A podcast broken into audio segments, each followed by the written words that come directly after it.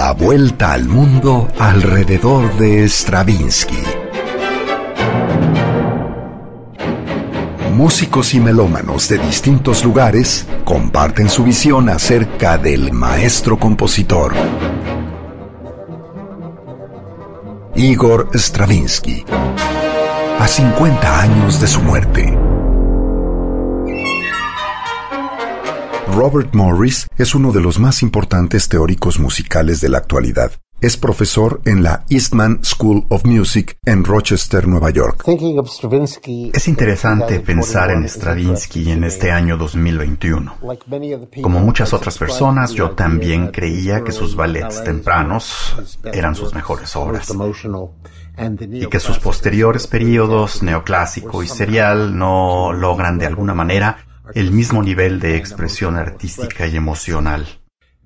Pero pienso que esta es una perspectiva simplista y que se deriva de no entender cabalmente el periodo neoclásico de Stravinsky. Hoy en día considero algunas de sus obras de los años 30 y de los siguientes años tan valiosas o incluso mejores que las del periodo que va de 1910 a 1915.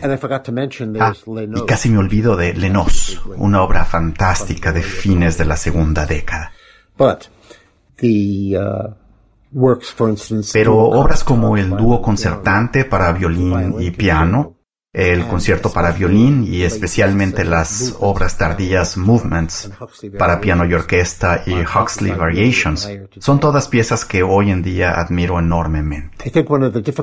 Pienso que una de las dificultades con las que nos encontramos para entender la música de Stravinsky es el hecho de que es necesario conocer también a fondo la música de Haydn e incluso la de un poco antes, es decir, conocer a compositores de ópera tales como quizás Gluck o Carlos Felipe Emanuel Bach, así como los compositores del periodo del Sturm und Drang.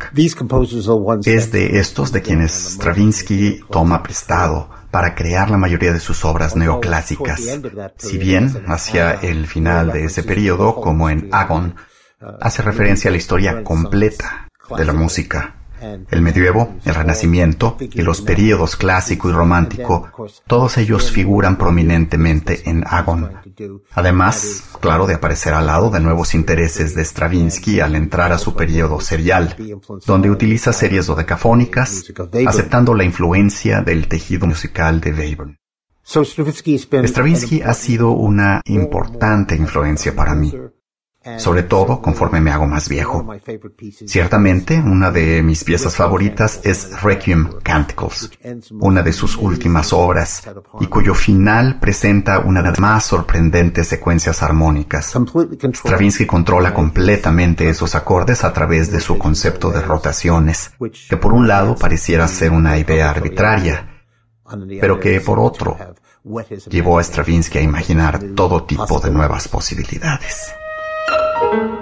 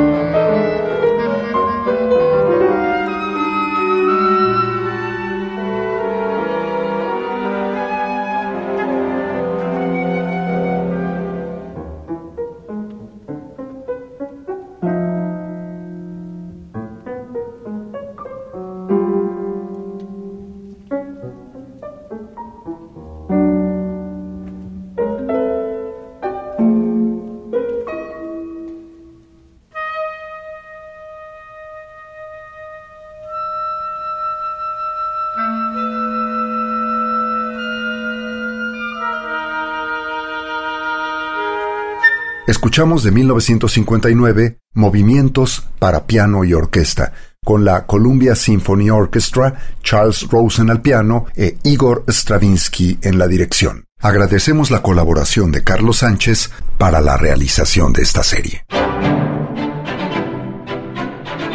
Igor Stravinsky, a 50 años de su muerte, la consagración continúa. Radio Universidad de Guadalajara, contigo. Peatones, ciclistas, los del transporte público, automovilistas, motociclistas, ciclistas compartiendo el espacio público en ciudades para las personas. En ciudades para las personas. personas. Pedaleando con mi bicicleta al compás del viento sin espera. Inicia Vírula Radio. Aquí hablamos de bicicletas, ciudad y su movilidad. Debatimos, cuestionamos y repensamos el concepto de ciudad y la movilidad. Y la movilidad, y la movilidad. Hashtag pedalea con frecuencia. Inicia Vírula Radio.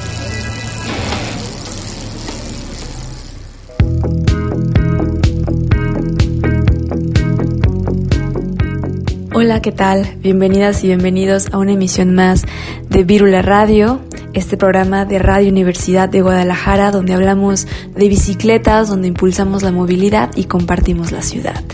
El día de hoy estamos en vivo y al aire por la frecuencia de Radio UDG. Es un programa especial que preparamos para ustedes en esta temporada de vacaciones. Vamos a recordar y escuchar algunas entrevistas que hemos ya escuchado previamente. No sin antes recordarles las vías de contacto de aquí del programa. Pueden encontrar más sobre Virula Radio en Facebook en Twitter y en Instagram. Nos encuentran así, tal cual como Virula Radio. Yo soy Grecia Hernández, en el control operativo y la producción, mi compañero Sebastián Cecillón. Vamos comenzando con esta entrevista de Julien Sastre, quien es el presidente del Instituto de Movilidad. Si recuerdan, esto lo escuchamos hace algunos meses, contenido de mucho valor, así que vamos a escucharlo. En el 104.3 de FM, Virula Radio. El día de hoy ahí tenemos un invitado especial, especial aquí en Viro la Radio. Tenemos a Julián Sastre, él es el presidente del Instituto de Movilidad. Estamos enlazados eh, hasta España y bueno, qué gusto poder platicar contigo, Julián. ¿Cómo estás? ¿Cómo te encuentras el día de hoy? Pues muy bien, nada, la verdad es que aquí encantado de estar con vosotros. Eh, muy recién llegado de aquí, las vacaciones navideñas son importantes y de estar en familia y encantado de que podamos hablar y, conectar siempre con, nuestros amigos de América Latina y de México en especial. Sí, la verdad es que encontramos este proyecto hace apenas eh, unas semanas y la verdad es que quedamos encantados con, esto y por supuesto quisimos eh, enseguida platicar con ustedes. Y bueno, ahora sí, cuéntanos qué es este Instituto de Movilidad que tú, que tú presides. Pues mira, el Instituto de Movilidad eh, es un, una, institución sin ánimo de lucro creada sobre todo pues para mm, difundir el saber, eh, el saber de, en temas de movilidad y transporte eh, mm, y para concienciar al mundo sobre eh, la movilidad sostenible, sobre la, la, importancia de que tengamos un, una movilidad y un transporte sostenible. Ese, ese es el origen y, y, y, qué es la fundación, ¿no? Es, un, es una institución de este estilo. Claro. ¿Quiénes, le, ¿Quiénes se encargaron de, fundarla? ¿Es un equipo? ¿Fuiste nada más tú? ¿O cómo es que, nació esta idea? Pues mira, la, eh, fundación eh, lo fundamos tres socios eh, que somos gente del sector de, muchos años, pero además muy amigos, ¿no? Y muy concienciados en el tema de la movilidad sostenible. Bueno, mm, ya más o menos me has presentado, yo soy doctor ingeniero civil, ¿no? Eh, y llevo 35 años dedicado al mundo del, transporte. Entonces, pues bueno, pues de toda la vida, ¿no? Y eh, eh, luego está Cinta Romero, que es la secretaria general de, la institución y que es la persona que, bueno, pues que lleva, es como el corazón del instituto porque, bueno, todo lo que se hace para que salga con calidad pues necesita una persona que sea eficiente y, el papel de cinta, aparte de sus sabidurías en el tema de movilidad, es ese. Y luego está David Álvarez, que es otro consultor de, muchos años de experiencia, que es el vicepresidente del instituto. Esos somos los tres socios fundadores y, y la base de todo, aunque luego obviamente están todos los docentes y colaboradores que tenemos.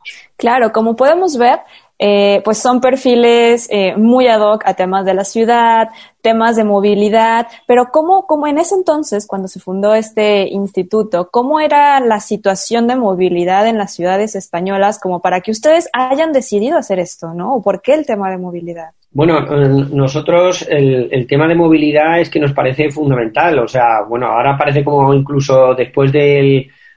o con el tema de la pandemia parece que se ha puesto todavía más de moda, si cabe, ¿no? Pero el tema de la movilidad para nosotros es fundamental y, yo solo suelo explicar de la siguiente manera.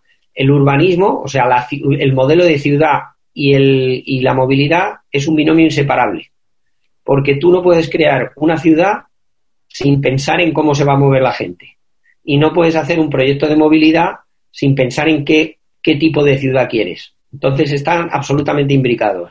Entonces eh, hay que tener en cuenta que el transporte genera la mayor parte de las emisiones y la contaminación en el mundo, ¿eh? sobre todo en las ciudades. Y por tanto, pues hay que resolverlo, ¿no? Y es un problema mm, enorme, ¿no? Entonces, pues por eso, eh, por eso nos sentimos eh, interesados y, y motivados para, para, hacerlo, ¿no? Aparte que nos encanta todo lo que es la difusión del saber, las clases, la formación, ¿no? Claro, y es muy importante que se enfoquen, o sea, además del tema del transporte, que sea un transporte sustentable, ¿no? Porque aún en estos tiempos se sigue reproduciendo un modelo que, pues, más que ayudar a las ciudades, las sigue perjudicando, ¿no? Entonces, eh, qué bueno que, que, que, que se que su objetivo también sea apoyar a la situación de las ciudades en cuanto a emisiones, contaminación, etcétera. ¿Ustedes en dónde se encuentran? Sabemos que estás en España, pero ¿dónde, dónde tienen su presencia exactamente? La, eh, lo fundamos en Sevilla, que es el Andalucía, el sur de España, eh, que es una ciudad, por cierto, preciosa que recomiendo eh, a todo el mundo que venga. es muy famosa también por la Feria de Sevilla, el flamenco, etcétera, pero es una ciudad preciosa. está en el sur de España, pero nuestra vocación no es mm, mm, no es solo Sevilla, o sea, nosotros lo creamos para nuestro, para, para España y para América Latina, porque nosotros de toda la vida, vamos, especialmente yo, que soy el más mayor, ¿no? El abuelo, eh, pues eh, nos hemos dedicado siempre a trabajar y a enseñar en América Latina también. Entonces queríamos que nuestro mundo fuera el, el de habla española principalmente, aunque tenemos muchos seguidores también en Brasil, por ejemplo, eh, y en Portugal. Claro. ¿Y cómo se ha dado esta, esta conexión entre España y América Latina? Son ciudades, son, son tipos de ciudades muy distintas, los modelos de movilidad eh, son muy diferentes en México, en Argentina, en España, en Brasil. ¿Cómo hacen para, para integrarse eh, y hablar el mismo idioma a pesar de las diferencias? Sí, bueno, pues mira, eso yo creo que es una pregunta muy interesante. vamos a ver, los fundamentos al final son prácticamente los mismos. Lo que pasa es que hay que adaptarlos a cada ciudad, ¿no? Por lo que decíamos, porque es que al final el problema de la movilidad es también un problema de la, del modelo de ciudad, del urbanismo, ¿no? O sea, tú no puedes resolver un problema de movilidad fácilmente si haces una ciudad expandida. Todos nos gustan las casas con jardines, pero si luego todos son casas con jardines, pues la ciudad se hace extensa, ¿no? Yo suelo contar el tema de Atlanta frente a Barcelona. Atlanta en Estados Unidos y Barcelona tienen los mismos habitantes y sin embargo eh, eh, Atlanta ocupa 30 veces más espacio que Barcelona. Entonces, y genera 10 veces más emisiones. Entonces, mm, eh, el problema es muy distinto, ¿no? Si somos conscientes, pues mm, una ciudad expandida es muy complicado. Entonces hay que adaptar a cada ciudad los modelos y a la idiosincrasia de las personas. Pero dicho esto, eh, todo el mundo me dice, no, es que en mi ciudad es imposible. Y yo contesto, no, es posible. Tiene que haber no solo buenos técnicos eh, y especialistas, expertos, sino también un liderazgo político y una, y una motivación. Y el que lo ha hecho Un ejemplo, eh, el que lo ha hecho, por ejemplo, es Medellín. Es, ha habido un liderazgo y Medellín es un ejemplo de ciudad con una movilidad sustentable. Claro, y es que muchas veces es muy común escuchar, sobre todo en ciudades eh, latinoamericanas, decir, es que no somos Europa, no somos Holanda, no somos Alemania, no somos España. Aquí no hay espacio para las bicicletas ni para el transporte público, ¿no? Entonces es muy común tener esta idea aquí, entonces nos cerramos y seguimos reproduciendo estos, eh, estos modelos, ¿no? Además de lo que ya nos contaste, tú que, tú qué le dirías a, a estas personas que pues siguen, eh, siguen con esta idea, ¿no? De que las ciudades pues son así porque son así. Bueno, pues yo, yo lo que suelo, eh, suelo explicarles es enseñarles muchas imágenes de, por ejemplo, de Sevilla hace 20 años y de Sevilla ahora, de Sevilla hace 50 años o de otros, o de otros sitios, ¿no? Eh, todos hemos pasado por eso, incluso Holanda, que por ejemplo está como considerado eh, el emblema de la movilidad sostenible, todo el mundo va en bicicleta, ¿no? bueno, pues tengo imágenes de hace 50 años todo el mundo yendo en coche, ¿no? O sea que, quiero decir, esto lo hemos vivido todos y todos tenemos la sensación de que en, en mi casa no. O sea, por ejemplo, Ciudad de México ya está usando mucho la bicicleta a lo mejor más por las zonas de reforma. Mm, esto es un ejemplo, digamos, por decir un ejemplo eh, eh, de, México, ¿no? Eh, y otras ciudades de tamaño menor, pero que también están empezando a utilizarlo. Yo creo que progresivamente se puede hacer. Hay otras ciudades emblemáticas en, América Latina, como Curitiba, como Medellín o como Rosario en Argentina, Curitiba en Brasil, Rosario en Argentina, que me parece que han hecho una labor excelente en ese sentido, ¿no? Por supuesto. regresando un poquito a lo que es el Instituto de Movilidad, aunado a este tema, ¿cómo es que incide justamente hablando de esto? ¿Cómo, cómo es este acompañamiento tanto pedagógico como técnico como teórico con otras ciudades? ¿No? ¿Qué clase de, eh, pues de acompañamiento ofrecen ustedes o asesoramiento tal vez? Bueno, nosotros tenemos varias funciones, o sea, por una parte damos formación, eso que, puede ser online o presencial, ¿eh? fundamentalmente online, pero eh, a veces nos piden, oye, no, queremos un curso presencial. Hoy, este año no, este 2020 2021 no ha sido el caso, ¿no? Pero, y no, no creo que sea el caso, el 2021 tampoco.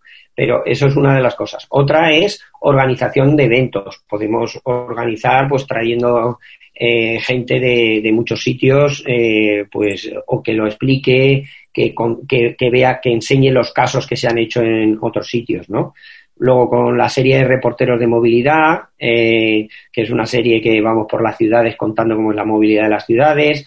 Tenemos wiki, una, como una Wikipedia, pues se llama Wikimovilidad, ¿no? Que intentamos enseñar los, los términos. Tenemos un blog, eh, publicaciones, etcétera, ¿no? Eh, y, luego a veces nos piden asesoramiento de alto nivel, pues las administraciones o algunas instituciones de prestigio que nos piden el apoyo, ¿no? Entonces, siempre estamos dispuestos a, colaborar, encantados. Sí, justamente todas estas eh, cosas que acabas de mencionar eh, fue lo que, lo que vimos en su página web.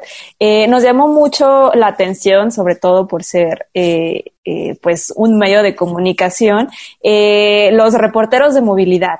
¿No? Platícanos un poco en qué consiste eso, porque se veían participaciones de diferentes ciudades. Sí, quizás los dos productos estrella nuestros del instituto, los tres, son uno, la maestría que tenemos de transporte urbano y metropolitano, que muchos de los alumnos eh, son de América Latina, el 50% más o menos, tenemos el Congreso Mundial Online, el primer Congreso Mundial Online que cayó en plena pandemia y, tuvimos 12.000 inscritos, y luego reporteros de movilidad, ¿no? Eh, en reporteros de movilidad, eh, pues vamos por las ciudades, mm, de, momento con medios modestos, porque todavía no nos ha comprado un canal de televisión de estos como la BBC o, alguno de estos, pero de momento con nuestros medios vamos recorriendo las ciudades e intentar eh, intentando explicar cómo es esa movilidad eh, y cómo es la relación con el modelo de ciudad, ¿no? y bueno, pues hemos ido a varios, varias ciudades de América Latina, hemos estado en, en Lima, en Medellín, en Bogotá, en La Habana y también muchas ciudades eh, españolas, ¿no? ¿Y cómo funciona, eh, pues, esta red y qué es lo que se rescata de cada uno, ¿no? ¿Qué se rescata de cada uno de los reportajes en La Habana, en Medellín, en, las ciudades de, del mundo? Bueno, pues vamos, vamos enseñando las, las cuestiones, mm, las buenas prácticas eh, principales que han hecho en cada ciudad y a veces conseguimos también entrevistar a algunos eh, personas emblemáticas de la movilidad de cada uno de los sitios, ¿no? Y con eso, eh, digamos, mostramos, eh, mostramos también mostramos también un poco la política que se, que se está haciendo y, las motivaciones de cada ciudad.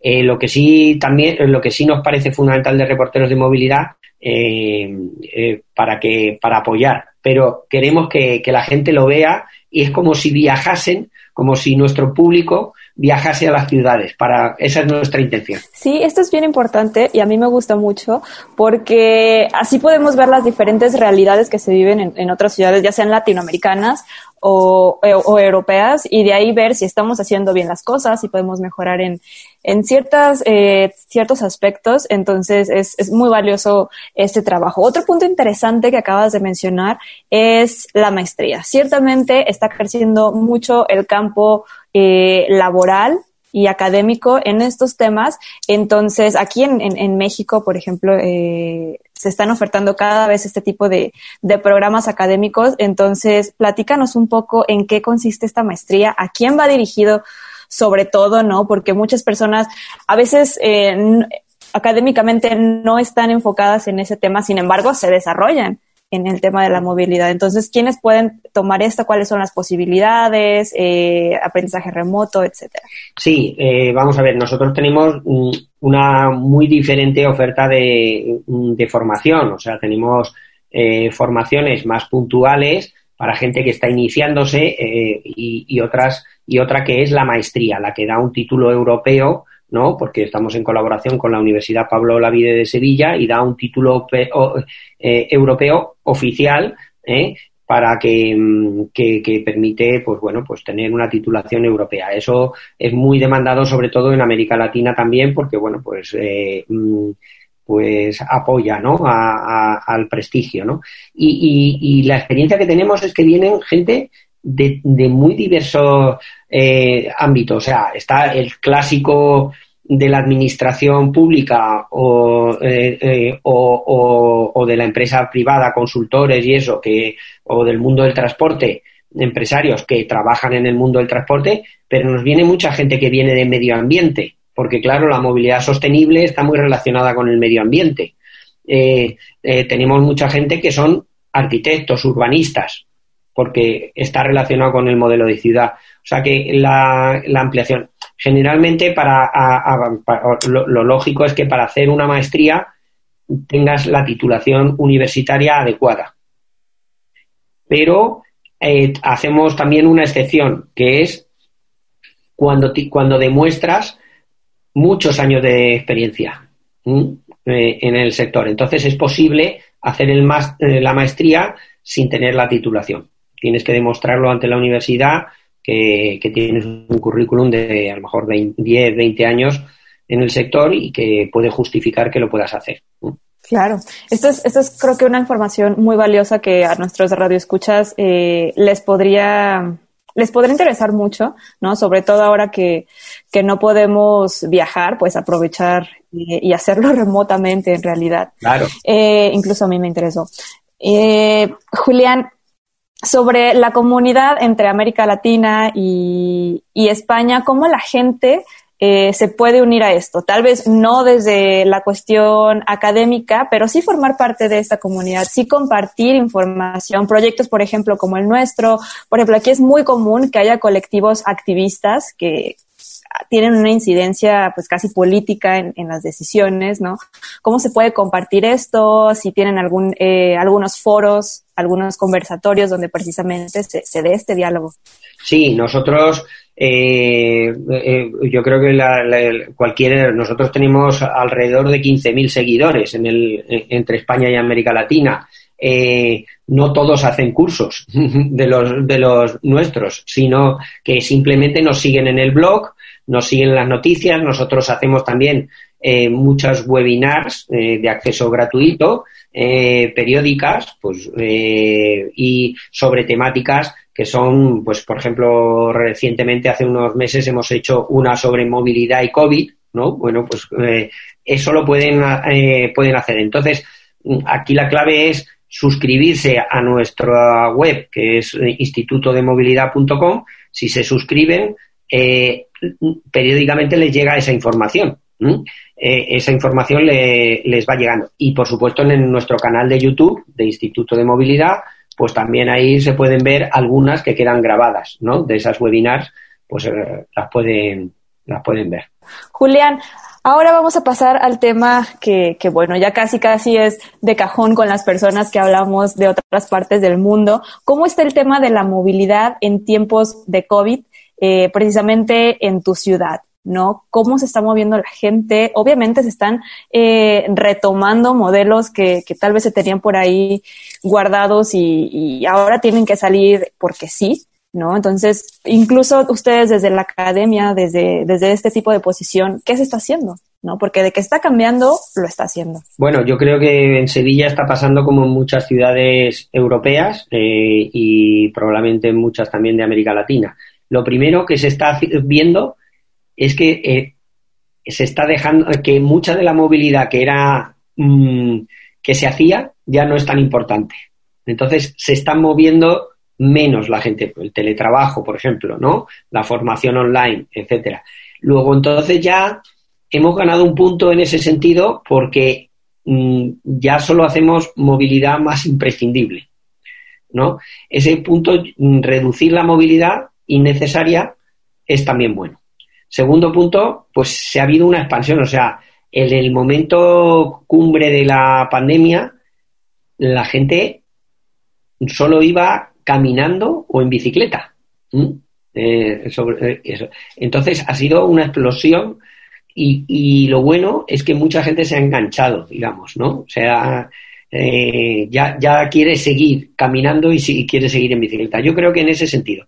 A mí lo que más me preocupa, o sea, yo, desde el punto de vista de esa movilidad sostenible, mm, sostenible, saludable, porque haces ejercicio, y ade además es individual, con lo cual mmm, puede ser individual, con lo cual tampoco te crea el problema de la confianza sanitaria. El único problema es el transporte público.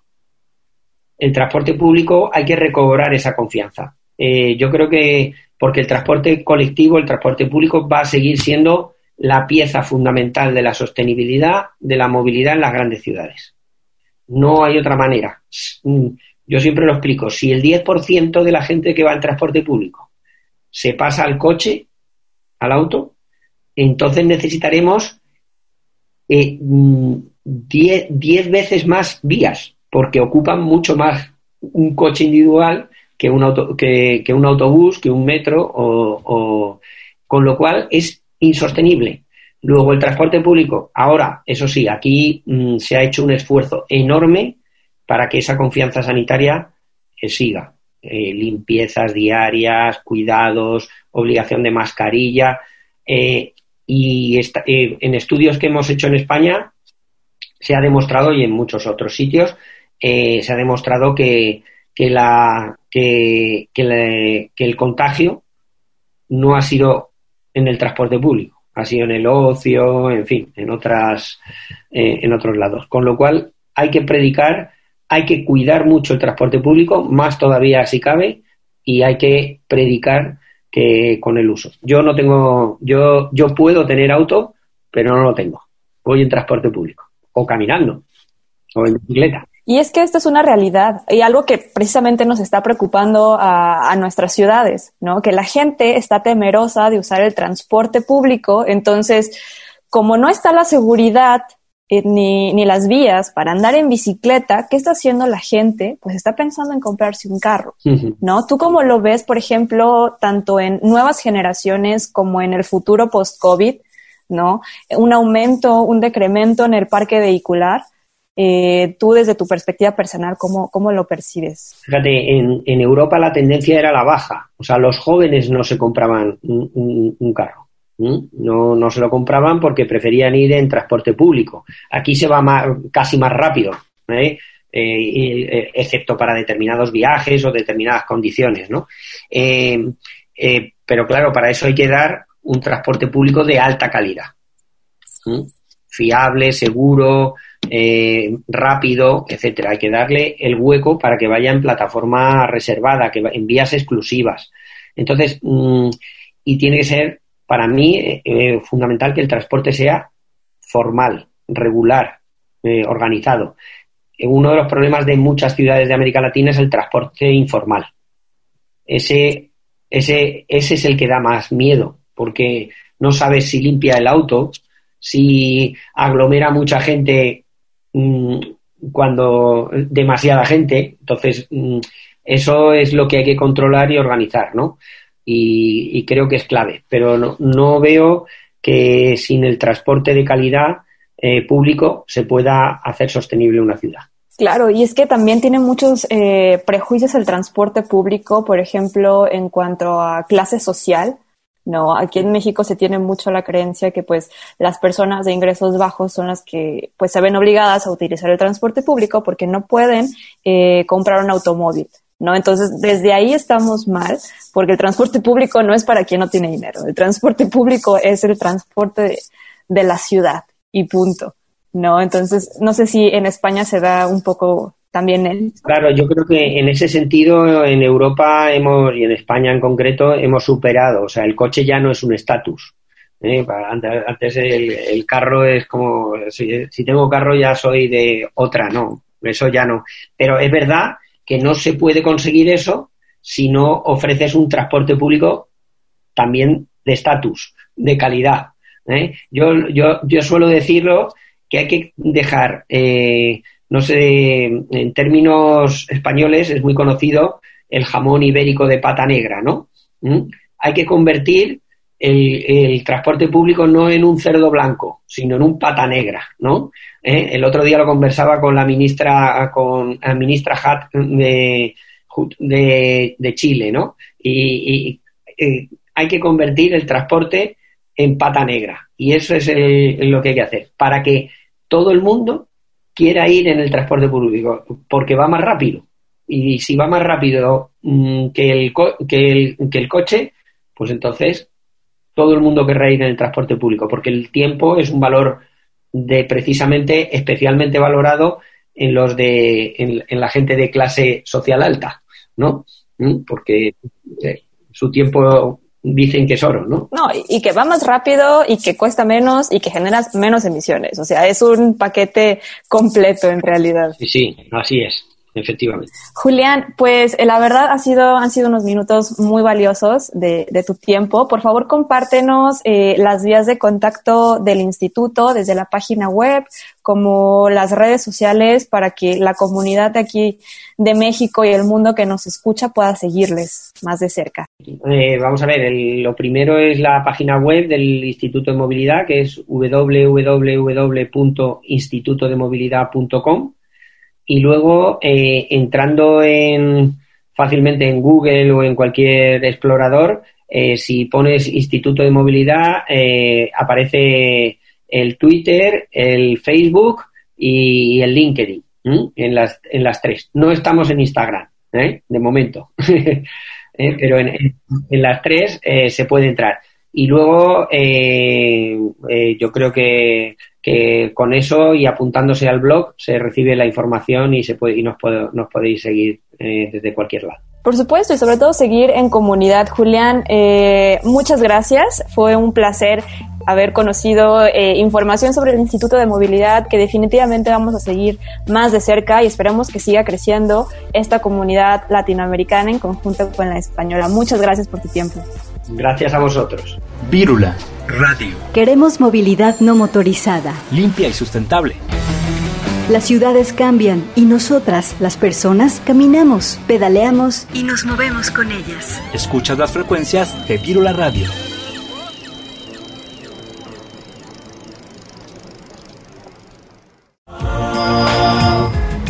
Somos parte de la ciudad y su movilidad. Nos movemos en ella. Evolucionamos con ella. Sintonizas Virola Radio.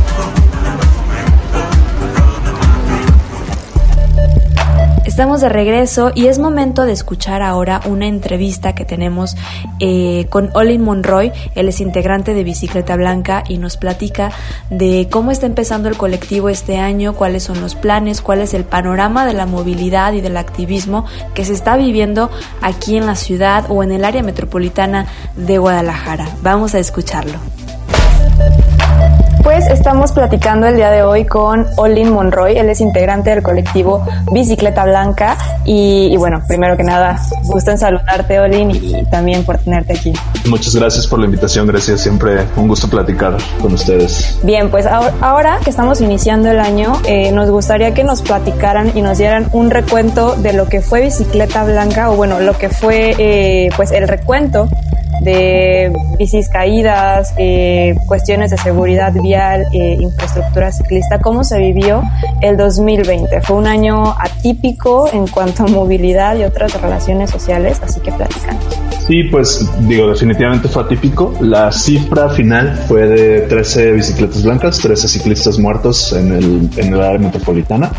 Eh, hay muchas hipótesis que desgraciadamente debido a la falta de fondos para realizar estudios reales, eh, pues no podemos comprobar, pero em, hubo una disminución en la movilidad, definitivamente, tanto de ciclistas como de automovilistas. Eh, pero también mucha gente cambió, se cambió a andar en bicicleta en vez de andar en camión por las cuestiones de la pandemia, ¿no? Entonces, porque permite pues un distanciamiento social mayor. Eh, entonces no sabemos en realidad si hay más gente o menos gente andando en bici en la calle en este año. La cifra es baja, ¿no? O sea, comparada con la del, con la del año anterior, pero eh, es igual a la de hace dos años, ¿no? Entonces en realidad no, la disminución no fue marcadísima, ¿no? Como para decir esto. En temas de infraestructura, pues eh, hubo muchos casos muy sonados, ¿no? Como el de la ciclovía de, de Guadalupe. Eh, pero pues la verdad es que esa ciclovía estaba planeada desde antes de, la pandemia. Se le metió un poquito de prisa eh, por cuestiones de, de, ciclovías emergentes. Ahí hubo pues cierto énfasis ¿no? en apurarlo, pero pues la verdad es que es fecha que no está concluida. Eh, y a partir de eso, pues mm, en realidad solo la ciclovía que se está construyendo mm, por allá por, por Mariano Otero, por la primavera, las torres, etcétera. De ahí en más, no, bueno, 8 de julio creo que también se está haciendo una. Eh, y de ahí en más nada. Mm, la verdad es que esperábamos que hubiera una movilización mayor eh, por el tema de, de ciclovías emergentes, ¿no? Como hubo en muchas ciudades del mundo, ¿no? Este, no solamente en Europa y en Estados Unidos, que por ejemplo eh, en París construyeron creo que más de 300 kilómetros de ciclovía por cuestión de ciclovía emergente eh, y se duplicó el número de ciclistas, ¿no? Entonces definitivamente hace ciclovías y hay más ciclistas con todos los beneficios que esto conlleva eh, a la salud, a la movilidad, al uso del espacio público, a la integración social, etcétera. Entonces, yo diría que en cuestión de infraestructura sí siento que nos quedamos cortos, eh, especialmente considerando la cantidad de, recursos y de deuda que se contrató específicamente para la infraestructura este año. Eh, se, anuncia con bombo y platillo que que vamos a tener la ciclovía más, más grande de América Latina en periférico.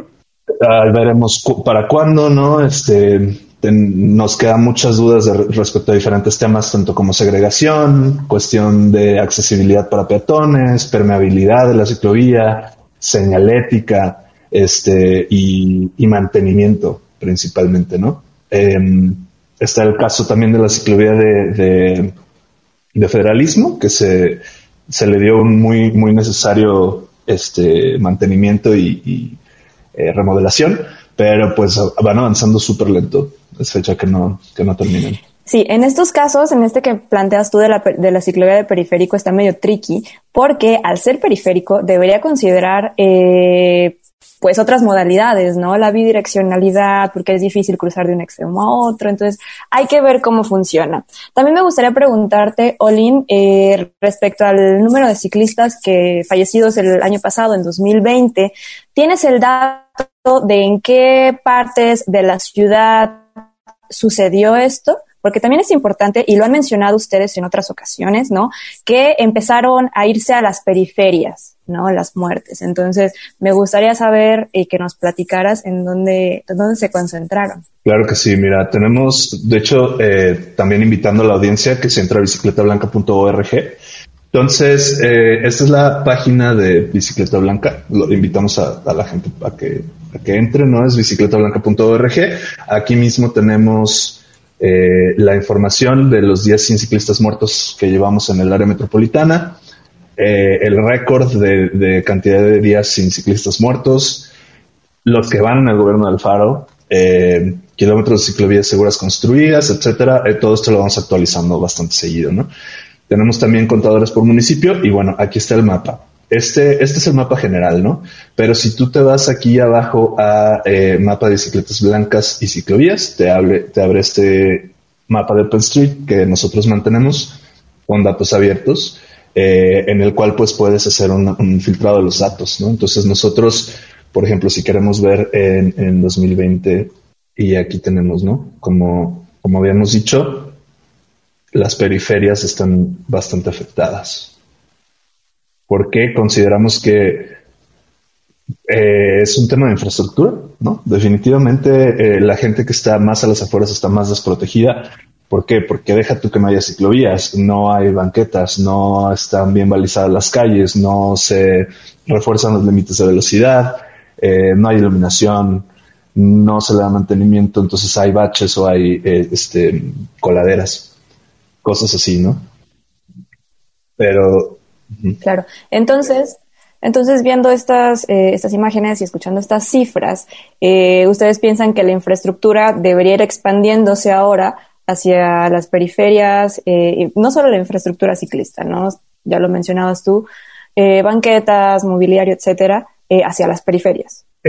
definitivamente, y digo, la lógica de generar la, infraestructura desde los atractores de viajes hacia afuera, pues tiene sentido, ¿no? Porque así sirves a la mayor cantidad de, usuarios posibles. pero creemos que sí, definitivamente ya llegó el momento. Por ejemplo, la, la de Guadalupe es un gran paso, ¿no? O sea, eh, eso sirve a, toda la gente que, vive para, esta parte de la ciudad, ¿no? Eh, ¿Dónde está Guadalupe?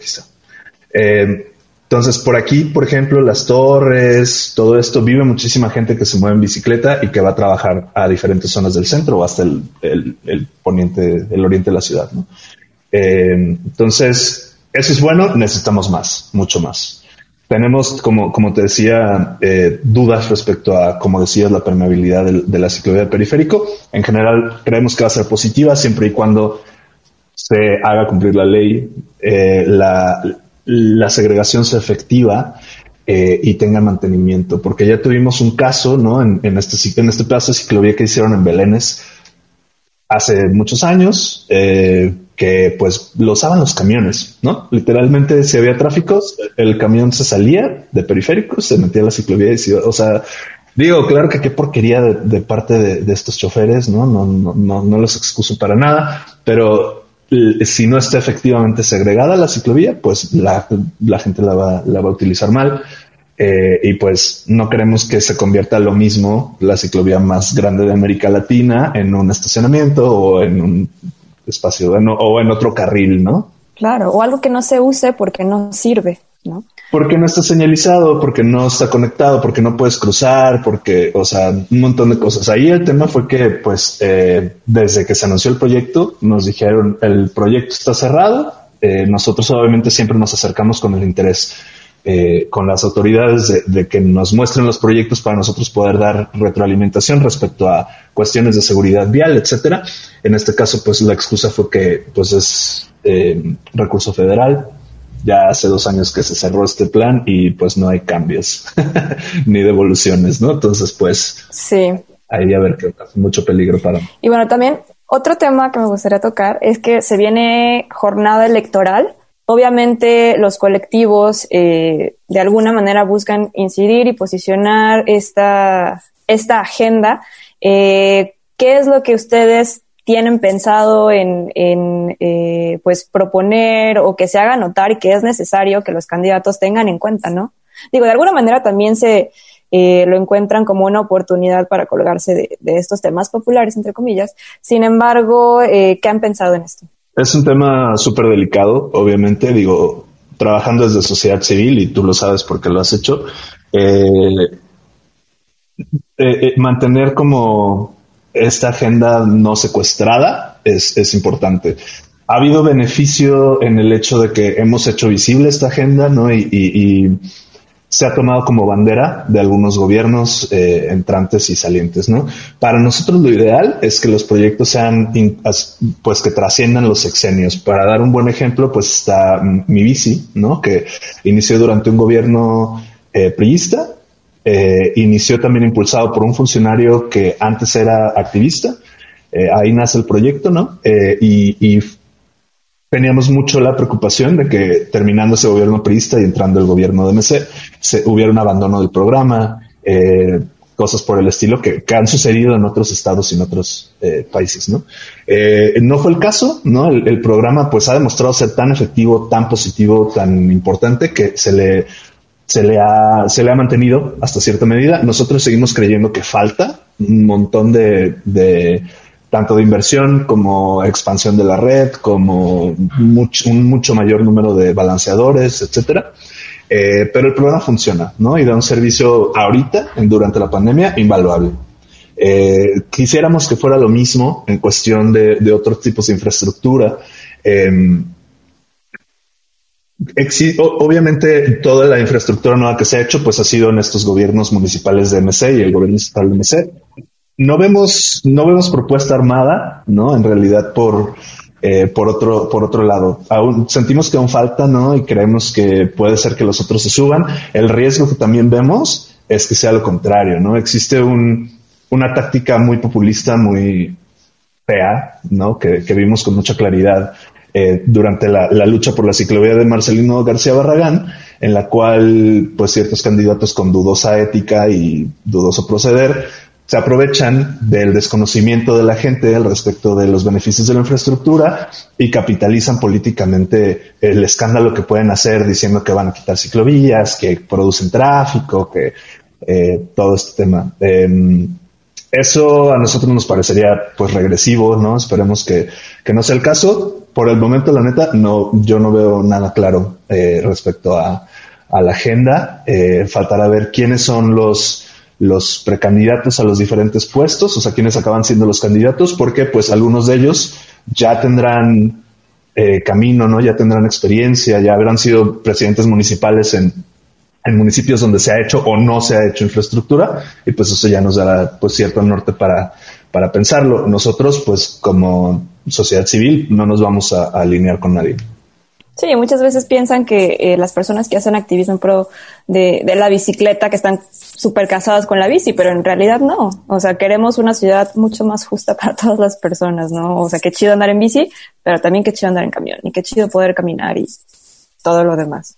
Pues tenemos una visión de una ciudad humana, ¿no? Y accesible y que permita que, o sea, para mí el, el, el objetivo, ¿no? O sea, que, que, lo vi en algún, en, un, en un punto de mi vida, Vi, eh, vivía en una ciudad donde los niños agarraban su bici en la mañana, o sea, niños de primaria, 6, 7 años, se subían a la bici con su mochila y se iban a la escuela en bicicleta solos, ¿no? O sea, por mediante una red de ciclovías y etcétera, llegaban a la escuela, amarraban su bici, estudiaban y se regresaban y, o sea, yo quiero vivir, quiero que Guadalajara se convierta en una ciudad donde los niños puedan ir a la escuela solos sin que los papás tengan que preocupar porque un pinche psicópata en un Mazda 3 a 85 kilómetros por hora los va a matar, ¿no? O, o, porque un camionero lleva 14 horas en el camión, se está muriendo de sueño, está borracho, drogado, lo que sea, y los va a matar. Eh, o sea, no, no podemos seguir viviendo en esta realidad, ¿no?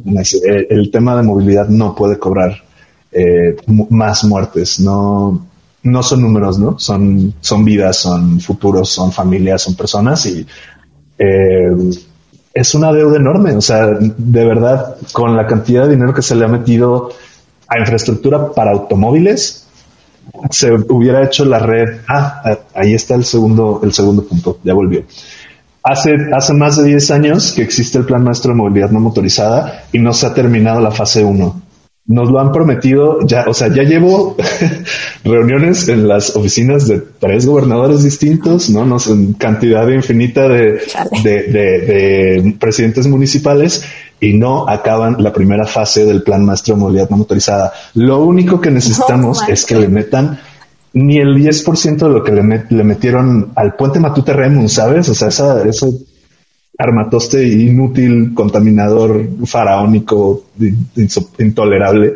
Eh, necesitamos un poquito de ese dinero que se considera natural que se le destine a los automóviles cuando los automóviles son menos del 30% de los tapatíos tienen automóviles. O sea, ese deja tu movilidad, ciclismo, lo que sea, esto es antidemocrático, ¿no? Entonces, donde ponen el dinero es donde de verdad, en lo que de verdad creen. Entonces necesitamos que le metan dinero a infraestructura. Esa es, ese es el, la segunda gran deuda y de lo que nunca vamos a quitar el dedo del renglón, ¿no? Claro. Bien, Olin, pues eh, nada más ah, recuérdanos y compártenos eh, vías de contacto de, Bicicleta Blanca para que podamos eh, seguirles en todo este trayecto porque definitivamente se va a poner interesante en los próximos meses. Claro. Hay que, pues hay que suscribir. Pues mira, nos pueden encontrar en bicicletablanca.org, ¿no? Es nuestra, nuestra página eh, nuestra página web con toda la información. Todos nuestros datos son datos abiertos, ¿no? Los pueden utilizar para hacer interpretaciones, lo que sea. Nosotros, eh, ese es uno de nuestros mayores labores, ¿no? Mantener esta información em, de manera accesible, interpretada, eh, con fuentes para que sirva como base para pues tanto leyes como, como infraestructura, ¿no? Nuestro Twitter es arroba bicicleta blanca y en Facebook también nos encuentran como bicicleta blanca. Déjame decirte específicamente Ajá, es facebook.com diagonal bicicleta blanca GDL. Estamos, aparece nada más como bicicleta blanca, pero nuestra arroba es bici blanca GDL en Facebook, ¿no? Va, muy bien. Olin, pues muchas gracias por haber platicado una vez más aquí en Viro la Radio. Siempre vas a ser muy bienvenido tú y el, colectivo Bicicleta Blanca. Este, y pues estamos en contacto, por supuesto, para cualquier actualización, activación, eh, cualquier cosa que, quieran dar a conocer. Aquí tienen eh, los micrófonos abiertos. Gracias. Muchísimas gracias, gracias. Un placer estar aquí. Pues invitar a la gente a que compartan la calle, ¿no? Nos cuidemos entre todos, todos tenemos derecho a estar ahí eh, y todos queremos llegar a casa sanos. Vírula Radio. Es momento de terminar este programa, no sin antes recordándote e invitándote a descargar nuestro podcast en el sitio podcastudg.com o también lo puedes escuchar desde tu plataforma de streaming preferida. Estamos en Google Podcast, en Deezer, iTunes, Spotify. Eh, ahora sí que la que sea de tu elección. Eh, nos escuchamos la próxima semana aquí en esta, en esta misma emisión en este mismo horario y recuerda pedalear con frecuencia.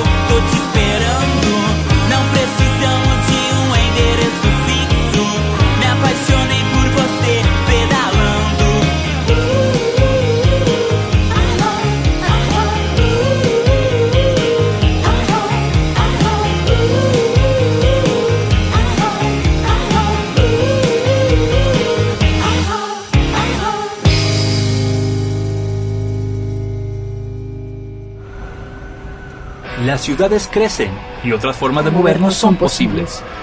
Vivamos la movilidad y tomemos los espacios públicos. ¿Tú cómo te mueves y vives la ciudad? Queremos ciudades habitables para todas las personas. Esto fue Virula Radio. Volvemos la próxima semana Aquí en Radio Universidad. 104.3 FM.